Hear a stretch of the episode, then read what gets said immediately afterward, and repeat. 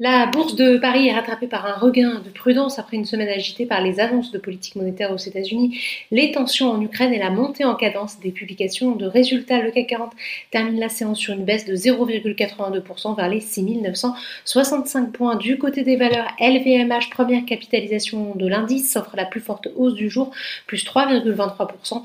Le groupe a en effet dégagé un chiffre d'affaires et un bénéfice net record en 2021 grâce à une demande soutenue pour ses marques phare. Quelques valeurs se distinguent en fin de séance, à l'instar de Publicis plus 1,01% ou d'Orange plus 1,41%. À l'inverse, Alstom souffre lourdement d'un abaissement de recommandation d'Exxon BNP Paribas de surperformance à neutre et recule de plus de 8%. ArcelorMittal recule aussi, moins 5,75%. Total Énergie est aussi en baisse de presque 1% pénalisé par des prises de bénéfices après un gain de 3,5% cette semaine alors que les cours du pétrole continuent de grimper des prix pour rappel au plus haut depuis 7 ans. Sur le SBF 120 maintenant, JC Deco grimpe après la publication de résultats supérieurs aux attentes. Le groupe a en effet réalisé en 2021 un chiffre d'affaires en hausse de 18,7% sur un an. Du côté des rebonds, Orpea et Corian se distinguent aujourd'hui après leur violente chute en début de semaine. À noter toutefois que Jefferies a dégradé sa recommandation sur Orpea,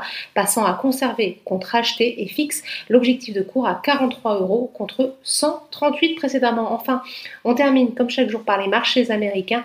Après un démarrage dans le vert, Wall Street s'est finalement retourné. La bourse de New York a toujours du mal à digérer la perspective d'une politique moins accommodante et reste attentive aux évolutions de la crise en Ukraine. Voilà, c'est tout pour ce soir. N'oubliez pas, toute l'actualité économique et financière est sur Boursorama.